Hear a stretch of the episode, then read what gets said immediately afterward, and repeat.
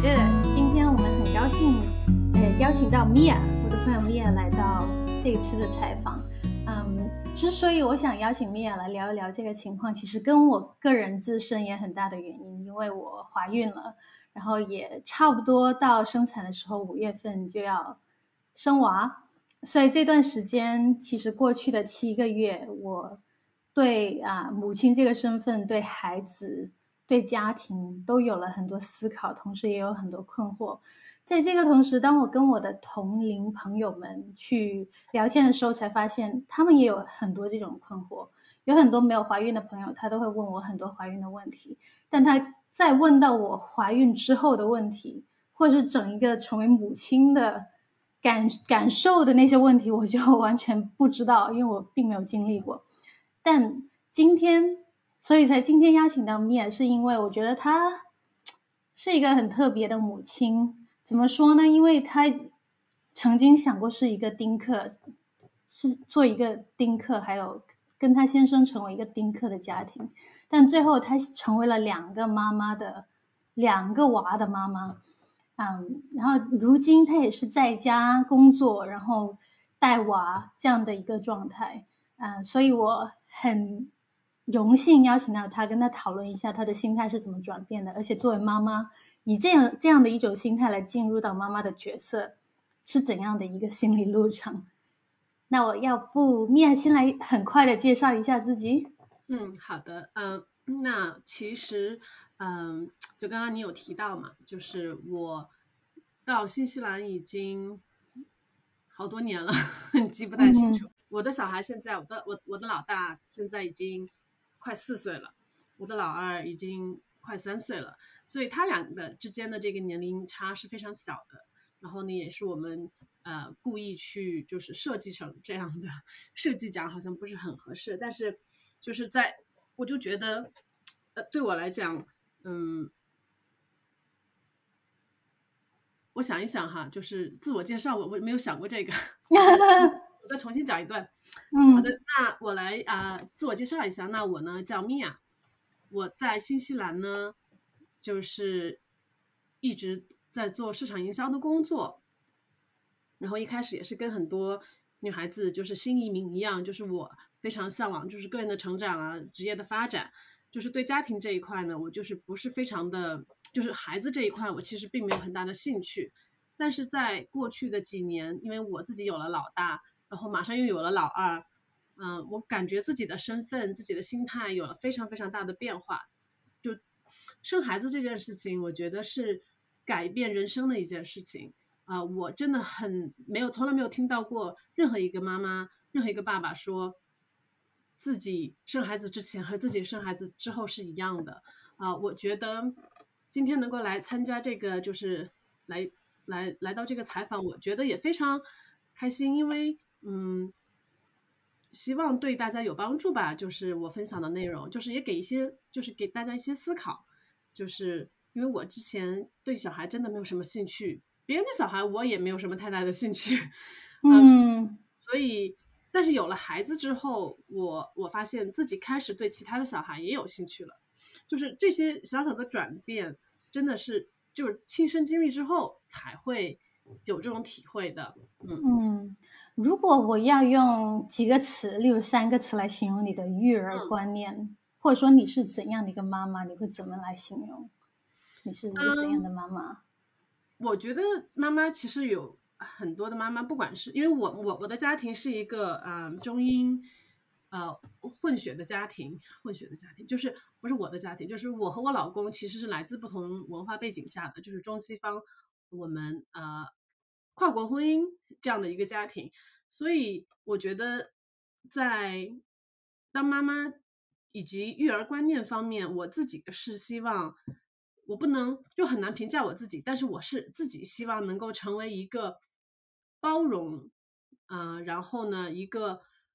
嗯嗯，就是能放手的妈妈，嗯，我觉得很难用三个词来来讲吧。但是这是我自己对自己的一个期望，就是自己做到没有，其实我不知道，因为 这个小孩还很小。然后做妈妈这件事情，我觉得是一生的责任，就是很难就是这样做一个评价。嗯嗯，你感觉你的这种育儿观念会跟嗯你你的成长背景啊，或者是你之前以前的在中国的生长环境有任何的一个关系吗？有什么你觉得你如果再回想过去，有哪一些你觉得呃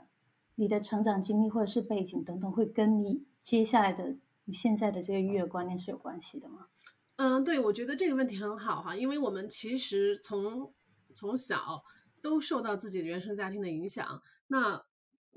那跟我们今天话题相关的一些，就是我自己的背背景，就是我我自己的爸妈是很早很早就离婚了，所以呢，我在成长的这个过程中，嗯，一直都觉得就小孩子是一个累赘，就是。这个是对我的生育观有很大影响的一件事，就是我妈妈她虽然对我就是关就跟我关系很好，她也，她也就是尽量把我抚养成一个就是有能力的独立的女性，但是就是在他们那个年代，就是八九十年代，他们其实也没有有意识的去学习过这个事情，所以他会有一些口头禅，比如说。哎呀，你就是我的拖油瓶啊！哎呀，就是就会这种不断强调的这种观念，让我觉得我好像真的是，如果没有我的话，你的生活会更更美好、更自由。我相信中国爸爸妈妈有非常多非常多的家长都会这样给自己的小孩说，就是不带这个过滤器的，很多事情就当面在小孩的面前讲，就完全忽略了他可能会对小孩的深远影响。那这个事情，我虽然没有跟我妈妈正面。对对对峙过，但是其实对我的生育观产生了很大的影响。我就觉得，为什么我要生下来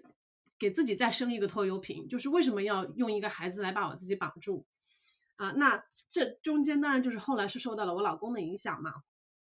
所以，但是这个我觉得是一个比较重要的背景，就是嗯，跟我自己比较相关的，跟今天讨论的话题也比较相关。嗯嗯。这这就是你大概就是你丁克的原因对吗？还有别的原因吗？呃，对，因为就是怎么讲呢？因为我我其实是一个双胞胎，我和我弟弟是被分开抚养的。就是你知道，在西方的婚婚姻中，这是不太可能的。就是你你是不可能把首先你是不可能把双胞胎分开，其次，嗯。你的父母是需要共同分享这个生育权的，甚至说父母会同时争夺生养权。他不是像我小时候，就是法院把我判给了我妈，把我弟弟判给了我爸。其实我们之间除了，其实我们这四个人除了父子情，就是父女情、母子情遭到了破坏之外，我和我弟弟的兄。姐弟情也其实是同样受到了破坏，就是在这样的一个背景下生长，我我就觉得为什么还要这么麻烦，生什么小孩呢？就是就是这样，嗯，因为你小孩子需要赖以生存的这种这种关系，它都被影响了，就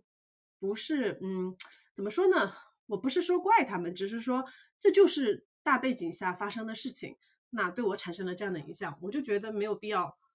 把这个事情。继续下去，嗯，那后来是什么改变了你的想法？因为毕竟你这个想法可能已经 有了十几二十年了，对，很很多年，嗯，怎么说呢？那跟我很明显，呃，不同的就是我老公的家庭，我老公的家庭，嗯，三个小孩，呃，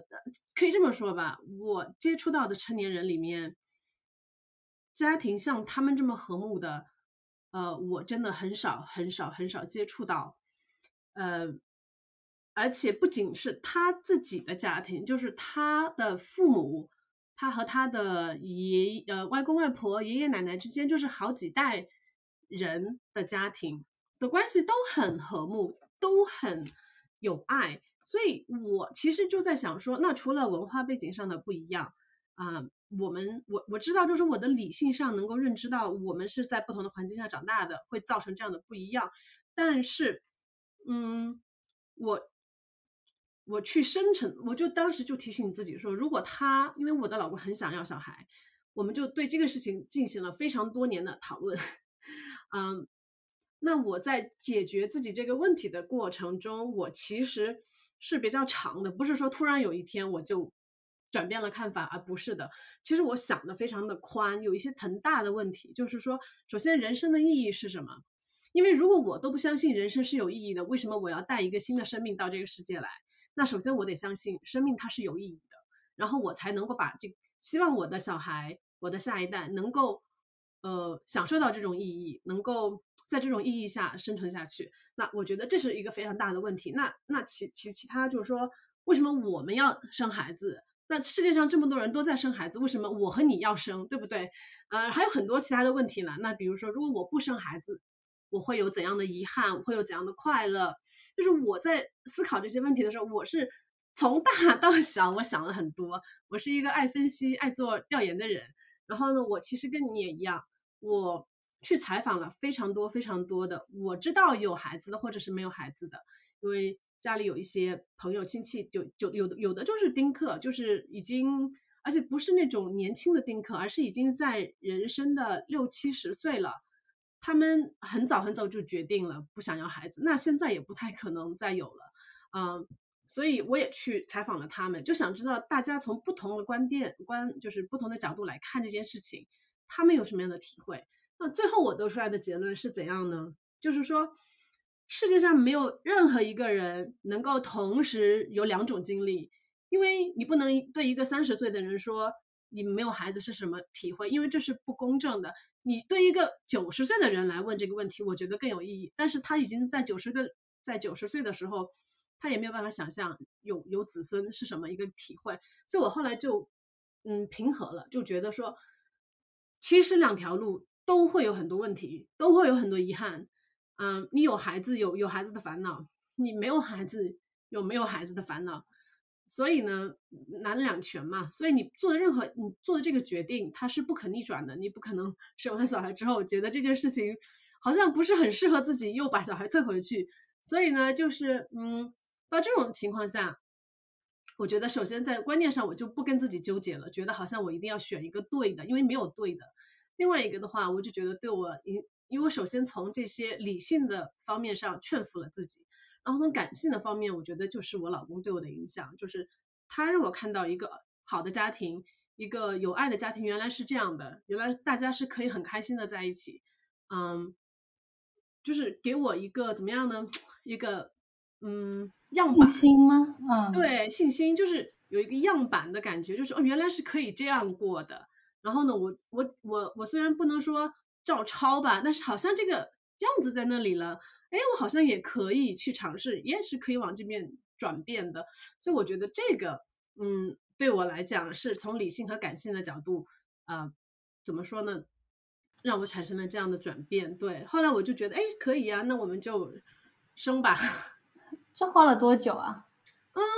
我们其实在一起，呃，我们结婚了。我们在一起有三年，然后呢，我们结婚三年之后才有孩子。其实从谈恋爱到结婚到结婚之后，这很多年时间，我觉得生不生孩子这个事情一直是一个在被讨论的事情。就是有的，就像很多嗯很多夫妻呃很多 couple 一样，很多情侣也是一样。我觉得就是会在不同的节点，大家集中会讨论一下，然后呢，好像没有达成共识就 move on。然后呢，过了一过了一段时间，又有生活中遇到一个什么。导火索或者是一个 trigger，然后大家又来讨论这个事情，就是反反复复吧。经过了一些，但是当你怀孕的时候，你就不需要再讨论了，因为它就要发生了嘛，所以就没有必要再讨论的意义。但是肯定是我们是有意识的去做了这个决定啊，而不是说随便啊，我们就先看这样吧，然后有了无所谓，没有了也无所谓，也不是这样的心态，确实是。我觉得我们做到了自己能够做到的最大的准备来对待这件事情。嗯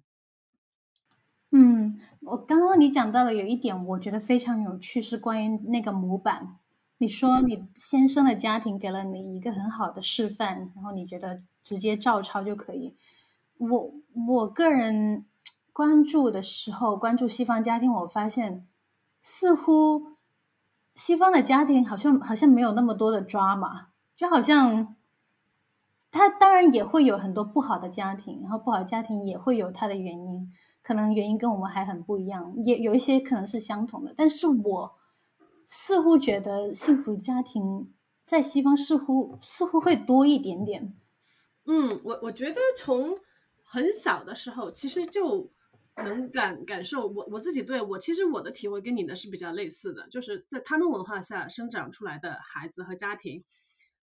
呃，那举个比较简单的例子，像像我的公公婆婆，他生了三个小孩，然后三个小孩又分别又有两到四个不等的小孩，就是家里有很大的很很很很大的一个家庭。但是你你会发现，虽然人很多，但是事情不杂。大家基本上抱着的一个原则，就是作为长辈不参与小孩子是怎么养孩子的，从来没有人来管我们说，哎，你们这样养小孩是对的，这样养小孩是不对的。啊，作为我觉得就中国家庭就很难做到这样，所以，而且我觉得，嗯，怎么说呢？我觉得养孩子其实不是家庭的事情，它是家庭和社会共同的事情，因为这个社会。因为这个社会对生孩子、养孩子这件事情非常包容，所以呢，嗯，他他就说职职场女性，首先我们不会受到歧视，对不对？啊，就是在很多这种社会性的大背景下，做一个妈妈更自由、更有权利，其实她更有机会去关注自己的需要。那如果说在一个没有那么呃宽容的社会里面，啊，又要担心啊自己失业呀，又要担心自己职场的发展受到影响，又要担心跟公公婆婆搞关系，就是尤其是在生完孩子之后这段非常敏感的时期，我就觉得他其实很长时间就一直在对付外界，而不是说真正关心自己想要什么，自己需要什么。在这个情况下，我就觉得会产生很多的冲突，就觉得好像全世界。或者是整个社会都对我不好，那我作为这个正在生养的这个女性，我就觉得会产生很多的到处都是冲突。那我就觉得西方社会可能这种方面就会少一些，嗯，因为他能够有优先，他被被授权优先考虑自己，就是我当了妈妈，我可以推掉这个，推掉那个，不做这个，不做那个，没有人会去会去架住我，但是在呃，中国社会可能就没有办法做到这样，所以我感觉这个可能也是社会的一个问题，不仅仅是家庭的啊问题。对我现在啊，因为怀孕了，就快要去放产假，然后同时也在也也被分配到一个助产士啊，就等等自己挑选一个助产士，我就发现新西兰的这个整个社会制度真的很对孕妇真的非常好，就。免费的助产士每个月去咨询，然后生育也是免费。同时，你嗯，到时候有一份工作的时候放产假，他还会给你三个月的，就全等于是补全你的工资的补贴。有些公司甚至给你六个月，就都是全薪去放产假。而接下来的六个月，社会也会再给你一个补贴，这样子，真的是真的是很大的支持。然后所有是，尤尤其走在街上。如果没有座位坐，什什么或 别人看到你也会，当然跟中国这个也是一样，就都会非常的关爱妇女。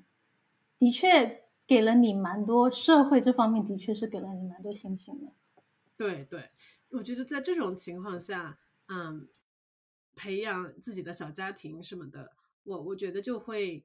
嗯，怎么讲呢？极大的提提升你的幸福感，你就好像每天纠结的事情没有那么的多。遇到的阻阻碍困困难也会少一些，就相对来讲哈会少一些，所以感觉整体大家的好像幸福感会更更强一些。这样，对对是的，我有个朋友，我的同事最近才说他要带他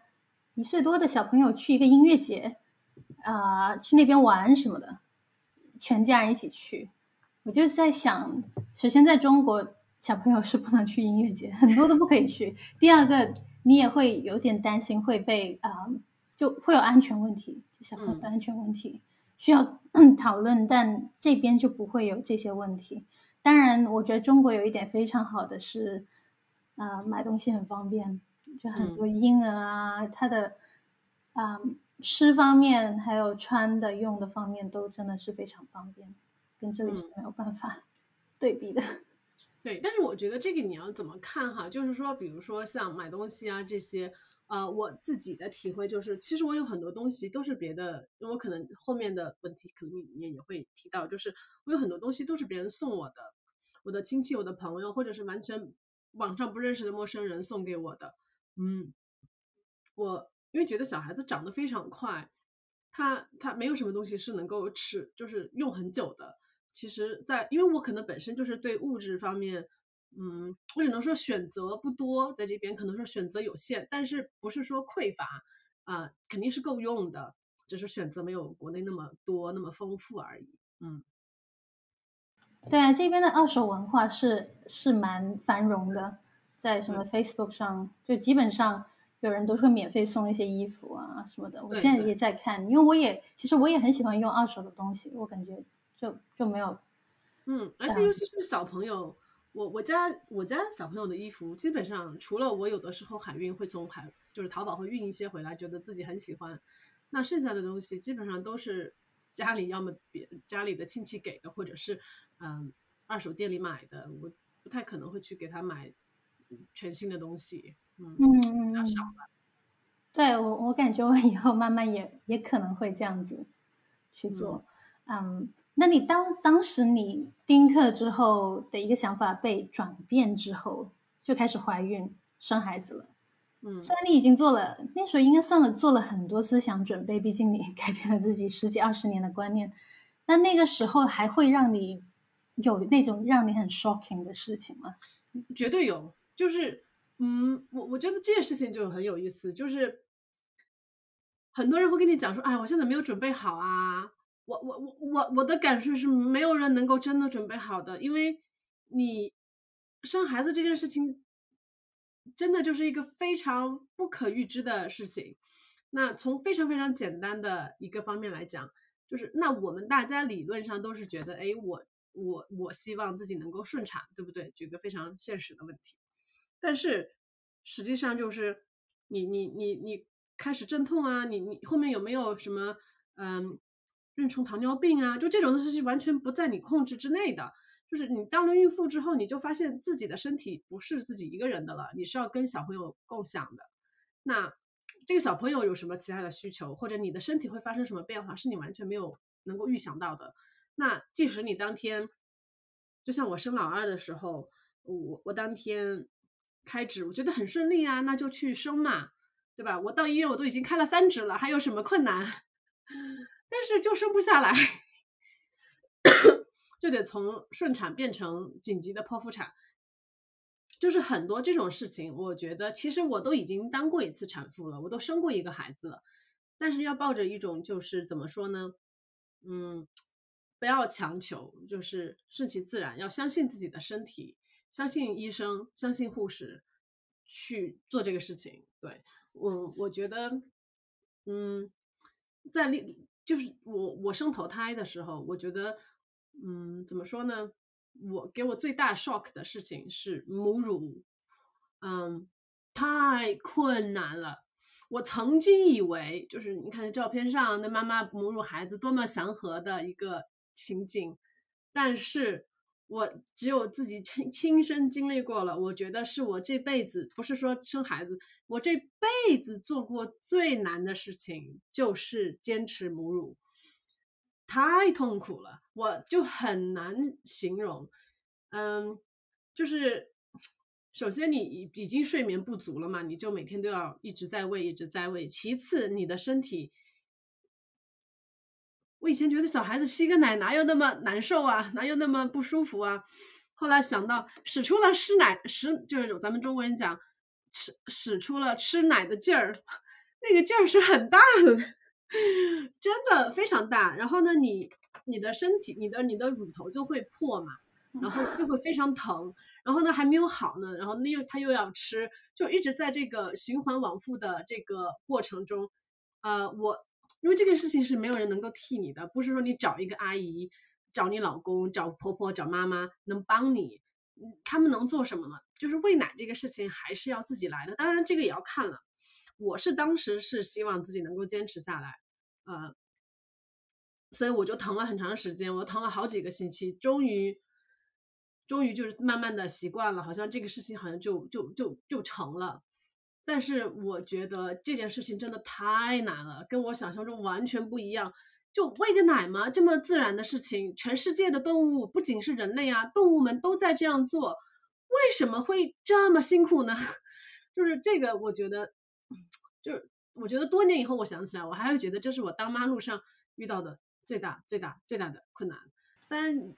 就是如果说你你想选择不母乳，或者说你是呃。用用奶瓶喂啊，或者是怎样，我觉得都是都是可以的。但是对我个人来讲，这件事情是是非常困难的一件事情。就是我生之前，有人跟我讲说啊，母乳很辛苦啊，我想说那有什么辛苦的？不就喝个奶吗？就 真正体会到了才知道，哇，真的好辛苦啊。嗯，当然也有一些很幸运的人，他就不会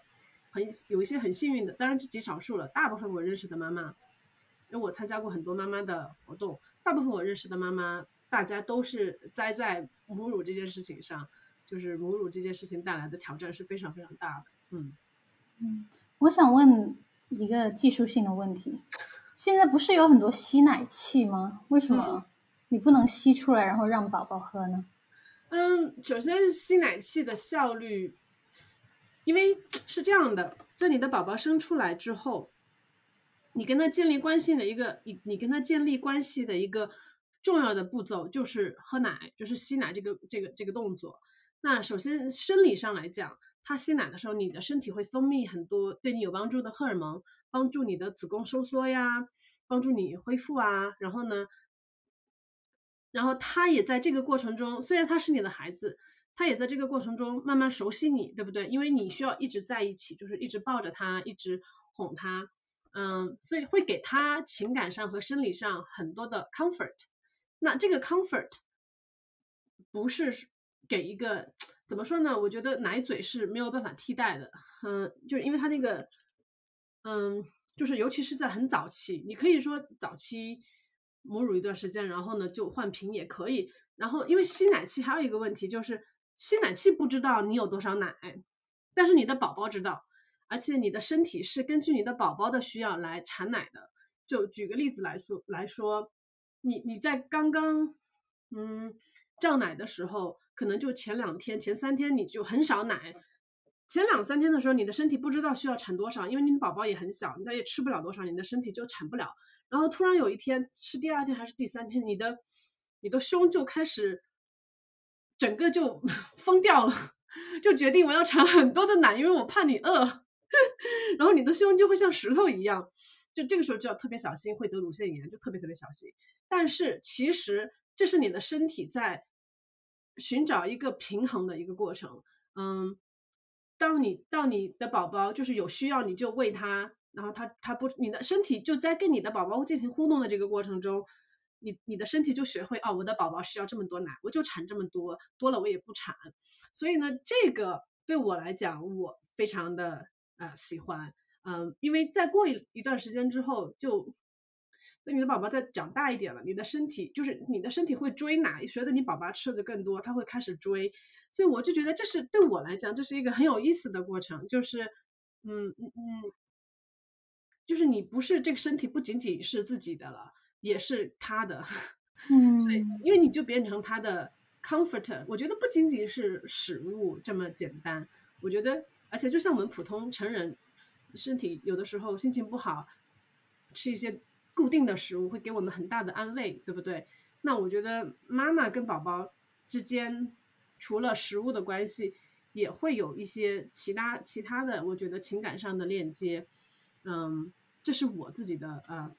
感受。当然，这个因为当妈妈嘛，很多选择要做，那选择最适合自己的。对我，我不我不提倡，就是说大家都要母乳，也不提倡说呃脾胃就不好，或者是一定要用奶粉这样的。呃，就从营养的角度来讲，因为我看过一些相关的书，就从营养的角度来讲，现在的奶粉都做得很好，就是它给的营养也很全面，不一定是说母乳一定要比奶粉好，对不对？就是我就觉得现在已经没有这个，很多人都已经抛弃这个观念了，奶粉给的营养也很也很充分，所以我就觉得对我来讲不不是营养的这个事情，是就是因为我本身就觉得经历了这么痛苦的一件事情。就是你生产的这个过程对你的身体来讲是一个 trauma，就是一个非常有创伤性的事情。那这个创伤性的事情，它生理上是需要时间慢慢修补的，但是心理上怎么说呢？就你看着你的宝宝，虽然你的脑袋是觉得啊好烦啊这个事情要一直喂他奶，但是你的身体是诚实的，就是他跟你在一起的时候，你的身体会分泌好的荷尔蒙 帮助你修复。所以我就觉得，嗯，这样来看的话，我是觉得，嗯，母乳是值得的。嗯，当然，我就还是想说啊，但这这个没有强行灌输某个更好，哪个不好，就是大家都是妈妈自己选择最适合自己的。嗯嗯，对。你刚刚聊到一点，我真的觉得女人的身体很神奇。应该说，人类这个生理结构就是很神奇，尤其是等到要生孩子的时候，你才发现，天呐，你就是 you are 就 built to to birth，就是那种感觉。就是因为我我以前就没有生孩子的时候，我就觉得，哎呀，这个事情怎么可能？就是 physically 你就不太可能嘛，对不对？但是很就是有一些就是我聊过的一些其他妈妈，就在我在市场做市场调研的时候，他们就说，他们就说你要相信自己的身体。你你如果尤其是在你在产房里的时候，你不能说特别放松吧，但是你要相信自己的身体。如果你觉得你的身体做不到的时候，你要相信你的医生和你的护士能够帮助你，就是不要去反抗这个事情，就觉得好像啊这个不行，我我要他没有按照我计划中的进行，我一定要。怎样怎样，就最好就不要这样了。嗯，对，我的嗯助产士也跟我说啊，虽然说你现在有一个 birth plan，你现在有这个想法跟那个想法，但真的到了那个时候，有些想法不可行了，你可能就要立刻换个想法。对，但但同时还是得要相信你的身体，它是可以做到，因为女人我们很大的一个使命，就生理结构来说，就是去生育。对对对，就是千百年来我们都能够做到，对吧？而且现在在现在现代医药的帮助下，我觉得，嗯，是更容易一些了。嗯，然后我当时是两次生孩子都打了无痛的，我反正是强力推强烈推荐要打无痛。我是我身边是有有有家人，就是不仅是没打无痛，而且是在家生产。我就我都没有办法 comprehend 这个事情是怎么发生的。对我来讲，一定要有医药的帮助，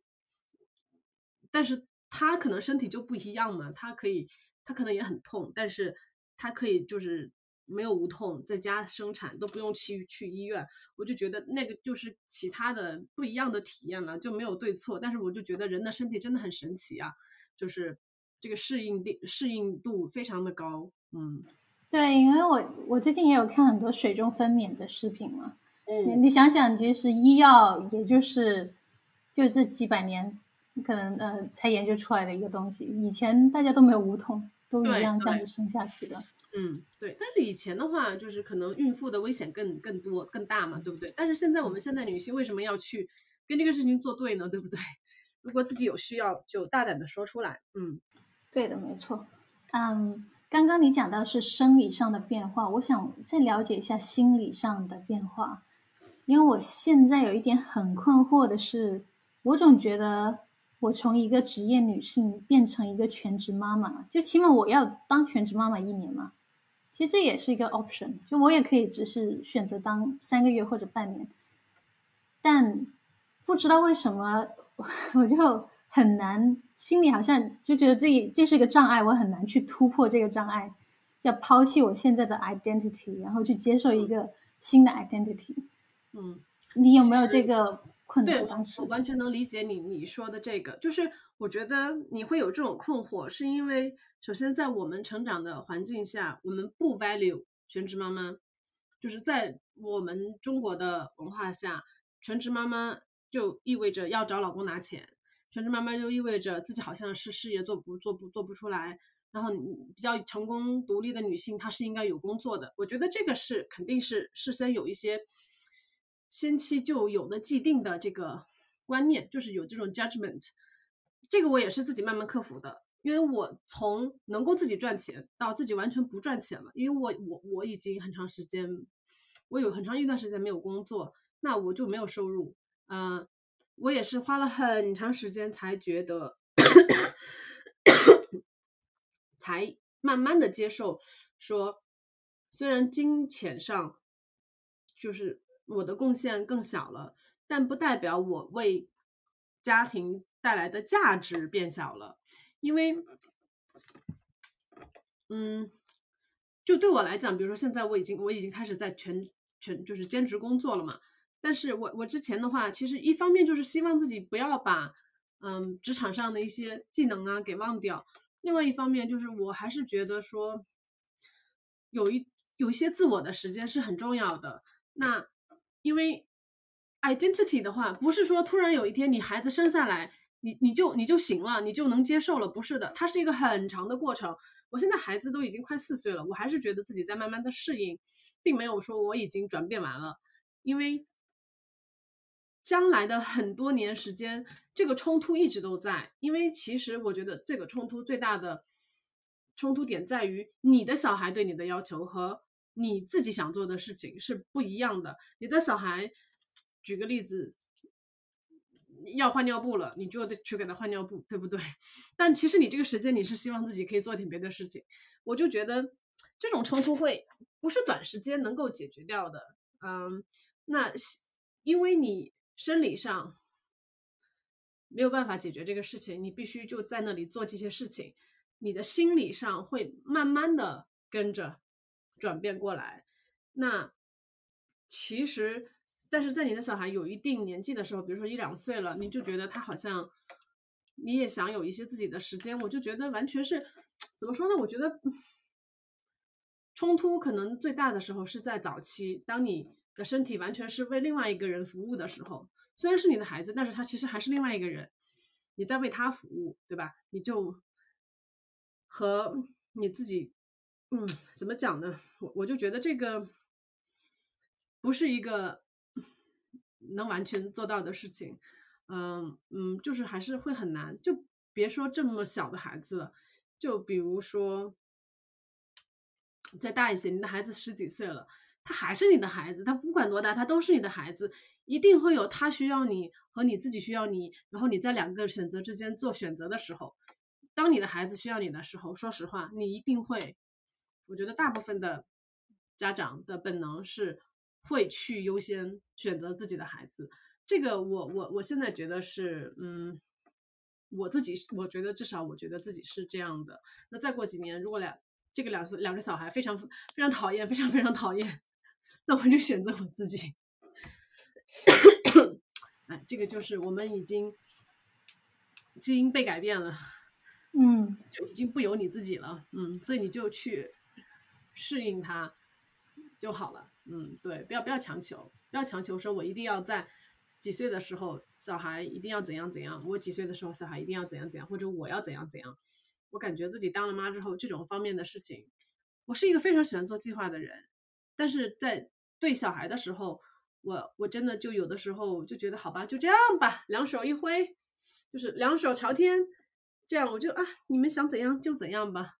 嗯。嗯，是不是可以这样理解？因为，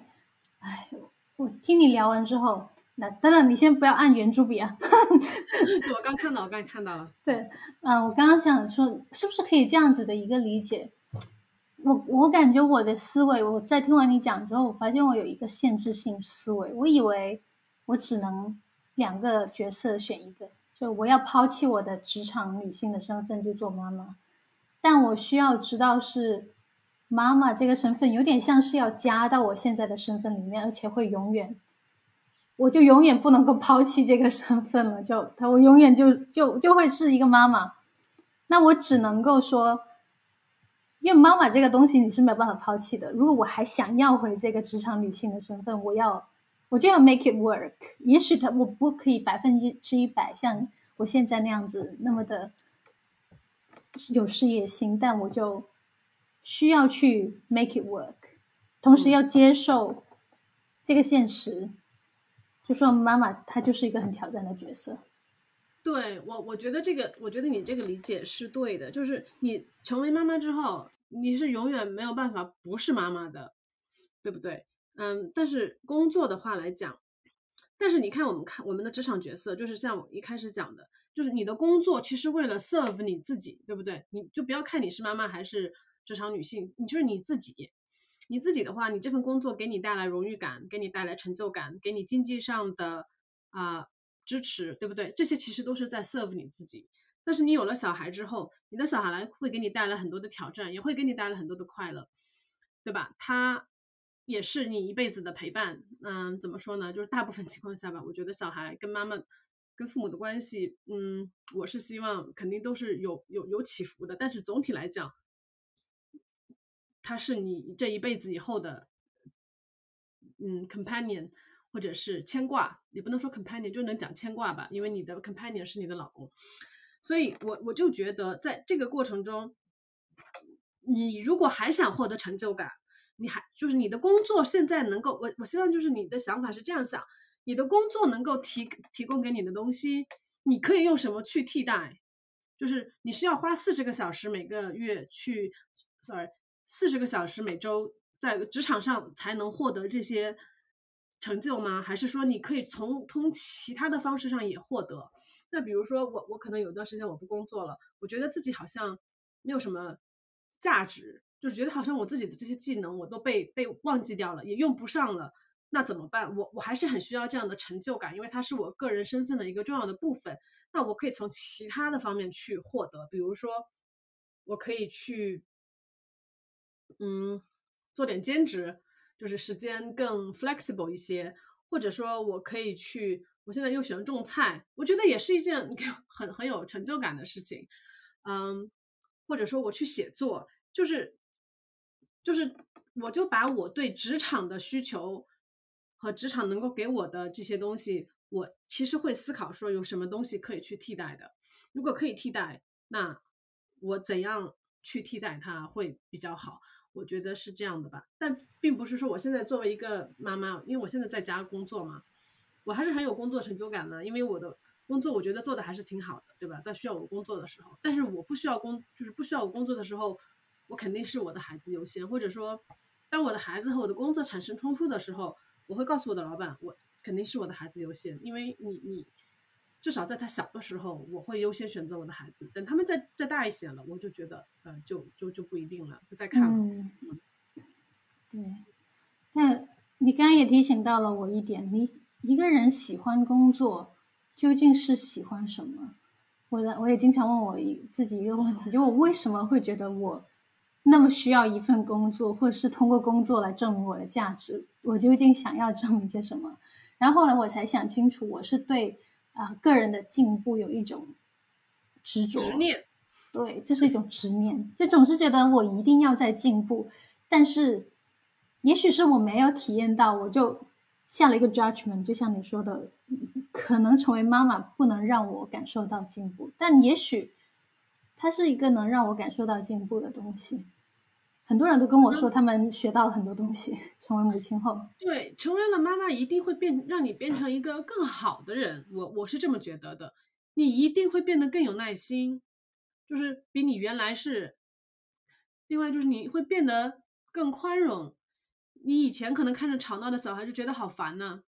以前你看着全职家庭主妇，你就觉得哎呀，他们真是没有志向，为什么要做全职家庭主妇？现在你就不会这样想，现在你就觉得哎。带孩子挺辛苦的，就是，哎，就是看到别的妈妈的辛苦，你就会觉得 well done，就是就是你你真心，我会觉得这样我变成一个更好的人，就是你真心去觉得这么辛苦的一个事情，你都能把它做好。其实你其实我觉得这个本身来讲就是一个很很高的成就。那我一开始不认可这种成就，我就觉得小孩长大的速度非常的慢嘛，就是你你你今天早上。把它送出去了，或者是今天早上在家，你们做重复的事情，到了晚上你觉得，哦，我这一天好像什么都没有干，对吧？但是我其实就有一个方法，就是我会提醒我自己，我每天都会写一个很长的 list，就是我即使在家，就什么接送小孩，嗯，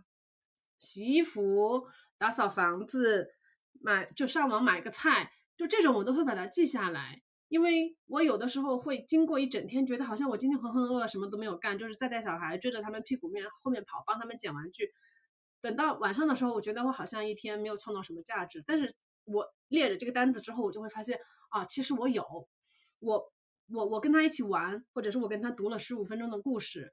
或者是我把他们的衣服洗好了，这个都是价值。我觉得以前就是没有这样 visually 的去去看，但是现在我可以看到他，知道我这一天是怎样分配的，就这种小小的事情，也能给我带来呃一些成就感。嗯，但小养小孩本身的成就感，说实话，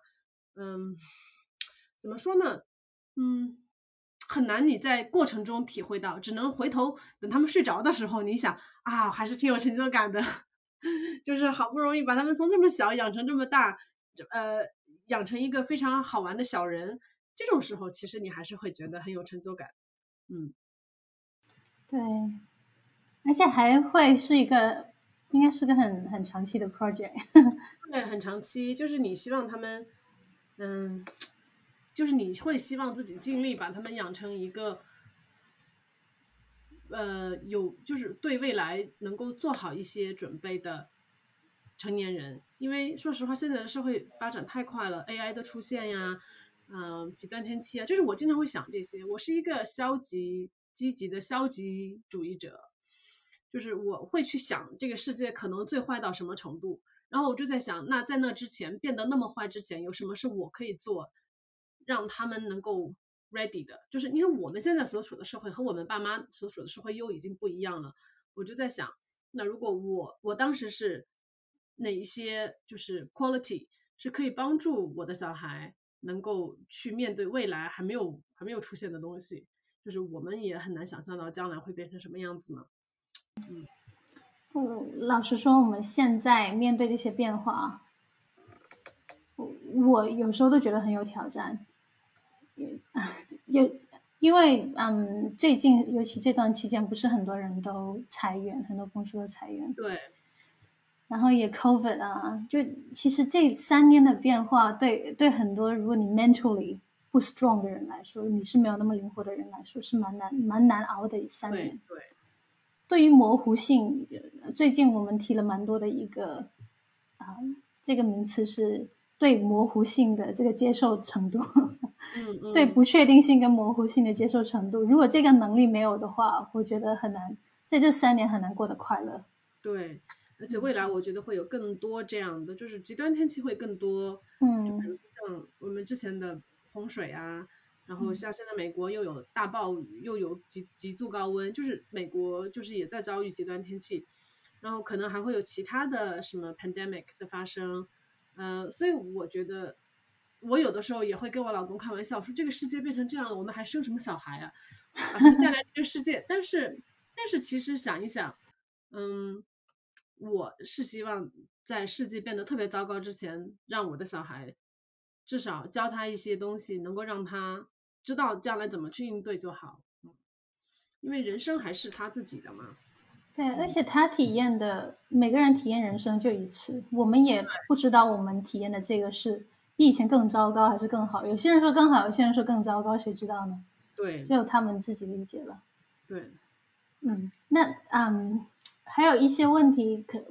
啊，想要这个可能是帮准妈妈们去问的，你觉得？在你来说，最大的挑战是什么？你个人来说，你最大挑战，然后有什么？你觉得准妈妈他们可以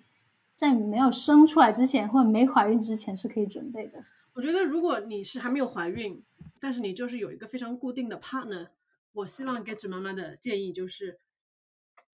这是你和你的 partner 能够经要经共同经历的非常非常难的一个事情，是是。可能会破坏你的婚姻，可能会破坏你的关系的一件事情，并不是，并不是说有了有了有了小孩之后，你好像天然就会和睦啊，哦，然后两个人都会护着小孩啊，其实不是的。当你的小孩有了小孩之后，其实会很有可能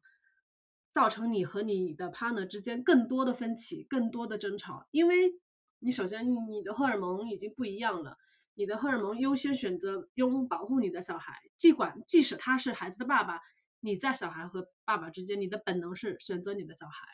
这个是肯定是存在的，是你你 physically 的你改变不了。其次就是说，在观念上啊，在观念上，在责任的分配上，也会出现分歧，因为就像我说的，晚上半夜起来喂奶这件事情，举个例子，是谁来做？那即使你是用奶瓶喂，那是你来做还是爸爸来做？那爸爸第二天要不要上班？那爸爸如果上班，他晚上还能不能起来喂奶？就这种事情是非常现实的，是，嗯，如果说你是像我们这样来自不同的家庭或者不同的呃文化里面，那你的对小孩的生养也会有很多不同的看法。就是你有了小孩之后，你产生分歧的点其实更多了。所以如果说你还没有怀孕的话，我觉得你可以先考虑一下这个，就是先考虑一下你跟你在一起的这个人是不是真的适合跟你一起生小孩。我觉得并不是所有的人都可以，就是可以平稳的度过这个最困难的时期。嗯，那如果你已经怀孕了的话，我的建议就是，我希望你尽能够。尽快的建立好自己，就是尽至少要开始思考自己的这个 support system，不是讲，并不单纯的讲说你生了之后是你爸爸来带孩子，是你的婆婆来还是你的妈妈来，我指的是你自己的妈妈 support。就比如说我当时生完孩子之后，嗯，我去参加了很多的活动，有，嗯，有那个 panel 的那个 birth care 的那个，呃，就是那个叫什么来着？就是一个产前的课程，我去上了一个课程，在这个课程里，我就认识了很多跟我一样快要生孩子的妈妈。然后呢，我们生完孩子之后都有聚会呀。然后呢，我还去参加了 Play Center 有一个项目叫做 Space，也是跟你的同龄的小宝宝的妈妈们，然后呢，大家去参加，然后一周一次。然后还有一个，我会带我的孩子去参加 Sensory Class，或者是去参加 Plunkett 的 Play Group。其实我去做很多事情，做这些事情的一个原因就是，首先我要我希望鼓励自己出门，我不希望自己有了小孩之后我就天天在家里。虽然家里有亲戚有朋友，他们也有小孩，但是我们处的人生经历还是不太一样的。嗯，你也不能期望说你的婆婆、你的妈妈能够真正的体会到你所经历的事情。但是这些真正能跟你有类似经历的人，其实就是其他的妈妈，就是尤其是跟你的宝宝月龄差不多的这些妈妈。所以我就觉得，我觉得认识这些人之后，对我的帮助非常非常大，因为大家就会在这个过程中就 share 自己的一些 tips 啊。如果说遭遇了什么，比如说有一个妈妈，她可能是有产后抑郁，她就跟我们分享她的这个嗯一些想法呀。然后，然后呢，或者说有的妈妈，比如说像我当时怀儿老二非常非常早，大家就 offer 说，嗯，你怀老二的时候。或者是你生老二以后，我们可以帮你轮流送饭呀，或者是帮你带你家老大呀，就是大家非常非常的有友好的 offer 这些东西，我就觉得，嗯，怎么来讲？因为你在进入到这个新的角色之后，嗯，就这些还是非常非常有有需要的。然后另外对于准妈妈来讲，比如说对你，我的想法就是说，如果你需要帮助，一定要说出来。不管是对你老公、对你婆婆、对你妈妈，或者是对你的朋友，那举个简单的例子，比如说你在家很乱，自己一个人带孩子，心情又很差，你真的带不下去了。这个时候你就不要在家里面自己待着，你你你，或者让你的朋友来你们家玩，说你来我家能不能帮我把衣服叠一下，或者是你来我们家能不能顺便给我带点什么零食，或者是你来我们家能不能怎样怎样，就是你在需要有帮助的需要帮助的时候，一定要说出来，因为产后抑郁。是一个非常可怕的事情，就是我就觉得产后抑郁很多人可能都会经历，就是不同程度而已。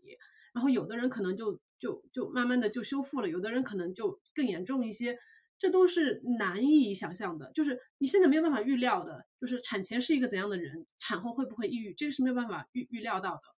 所以我就觉得，嗯，如果说你身边有一些朋友，比如说像我已经有小孩了，然后呢，像我白天又不用去上班。比如说你需要帮助，你说我不想自己一个人在家，你可不可以今天来陪我？因为你在有有了小孩之后，嗯，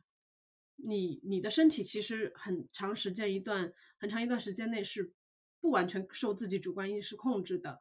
啊。那这种情况下，其实接受别人的帮助并没有什么。然后，因为我之前一直一直觉得别人帮助了我，我要回报他。但是事实就是，你想要回报的那个人，人家已经没有小孩了，人家小孩都生完了，那你不能再去回报他。但是没关系，我们可以去帮助后面的要生小孩的小朋友，呃，小朋友后面要生小孩的其他的准妈妈，就是呃，像我之前有提到，我我家有很多别人送我的衣服啊、鞋子啊，然后或者是别人来关爱我，那这些东西我没有办法再回报给本人，但是我可以传递给下面的人。就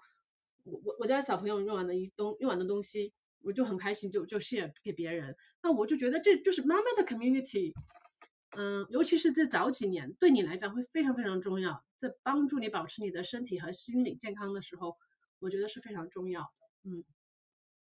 因为他跟你的朋友还其实不一样，不一样。你的朋友们也不一定有小孩，或者是你的朋友们也不一定在经历你所经历的事情。那这些新来的这些新建立好的这个妈妈的这个 network，真的真的非常非常有帮助。嗯，对我很多朋友都。还没有孩子，所以当我我还算是朋友里面第一还是第二个有孩子的，所以还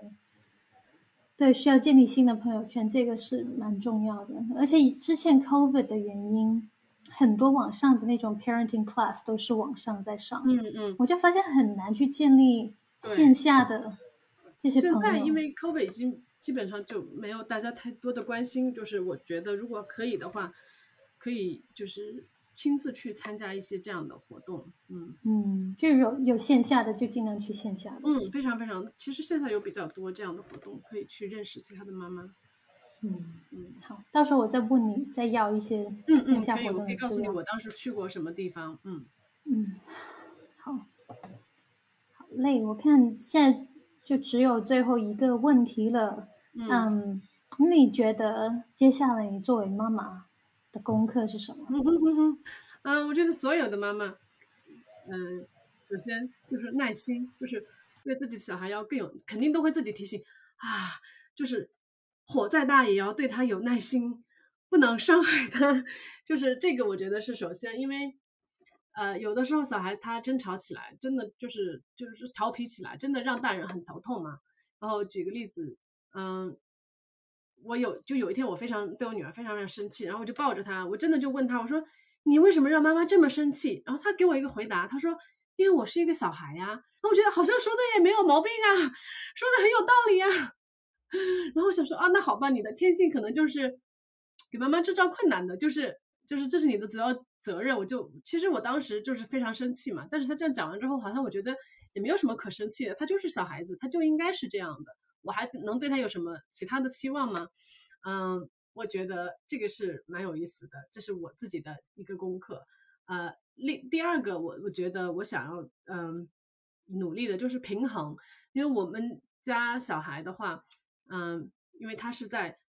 中西混合的文化下生长的，我我希望就是说能够吸收到两国两方面两种文化的好的，比如说。比如说 discipline，我就觉得我小时候就被 discipline 很多，就是不听话就要怎样怎样，就会接受一些后果。那我是希望他也被 discipline，但是又不能体罚他，又不能 physically 的伤害他。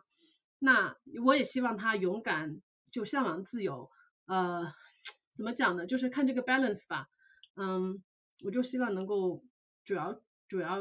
嗯努力这两方面的事情。嗯。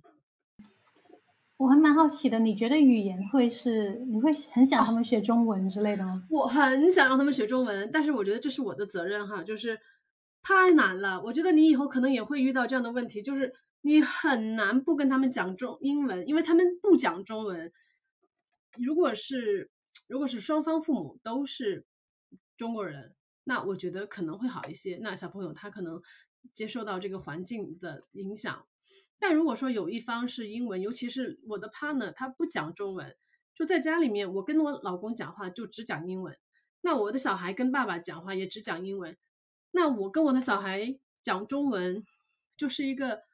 需要我自己不断提醒我自己，不断提醒我自己。那我他们能听懂，就给我唯一的安慰就是他们能听懂，他们不一定能完全听懂，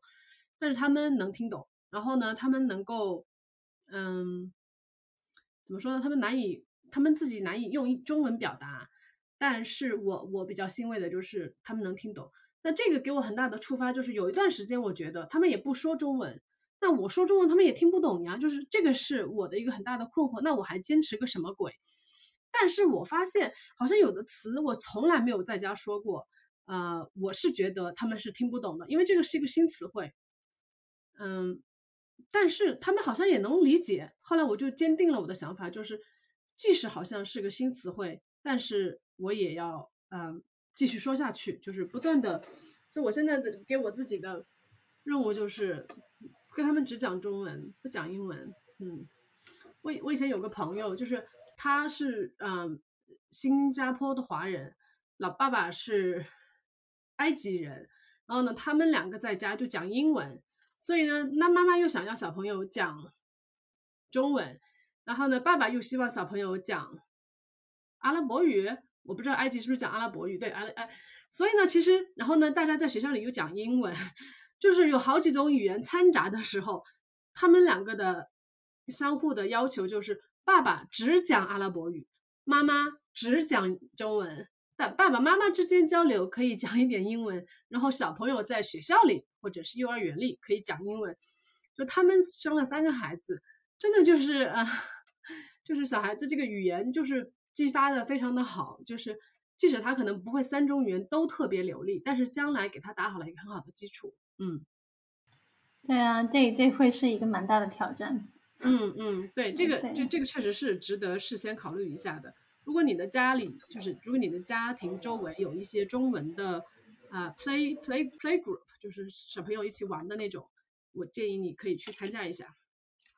好，谢谢米娅今天来接受我的采访，我真的学了很多，尤其你最后讲到关于准妈妈要生育的一些建议，然后我到时候也会把你刚刚聊的一些资料我加到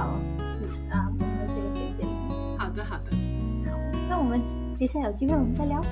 好的，好的，请保持联系啊。嗯，好，拜拜，拜。